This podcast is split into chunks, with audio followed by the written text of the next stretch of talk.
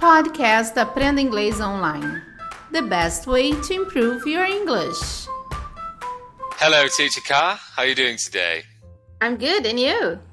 I'm doing perfect, thank you. There's something I wanted to speak with you about. Have you ever visited Prague? No, I haven't. No?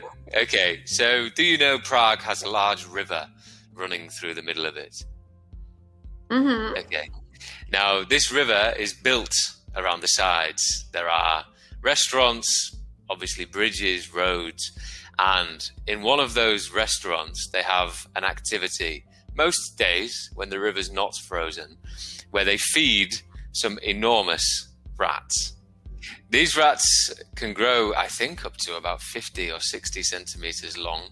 Quite stocky rats as well. They're quite large. And some people care to go and feed them. Other people watch from a distance because they think it's ram. Pessoal, vocês já ouviram essa palavra ram para descrever alguma coisa? Ele está falando do, das ratazanas, né? Então, vocês já ouviram isso? Eu sou a Teacher Kai, estamos começando mais um episódio do nosso podcast do Understanding English as a Native.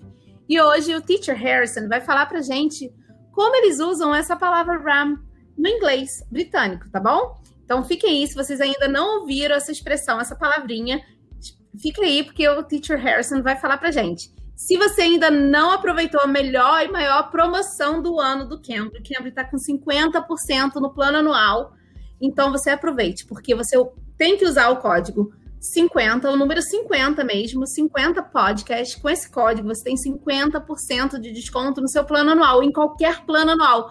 Não fique fora dessa, que são apenas 2 mil cupons e os cupons estão acabando rapidinho, tá bom?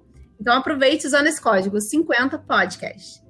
Teacher Harrison, can you help us out with it? Can you explain it to us? Certainly. In the north of England and Scotland, parts of Ireland too, instead of saying disgusting or gross, we say the word ram. Ram is kind of impactful, you know, it sounds gross actually.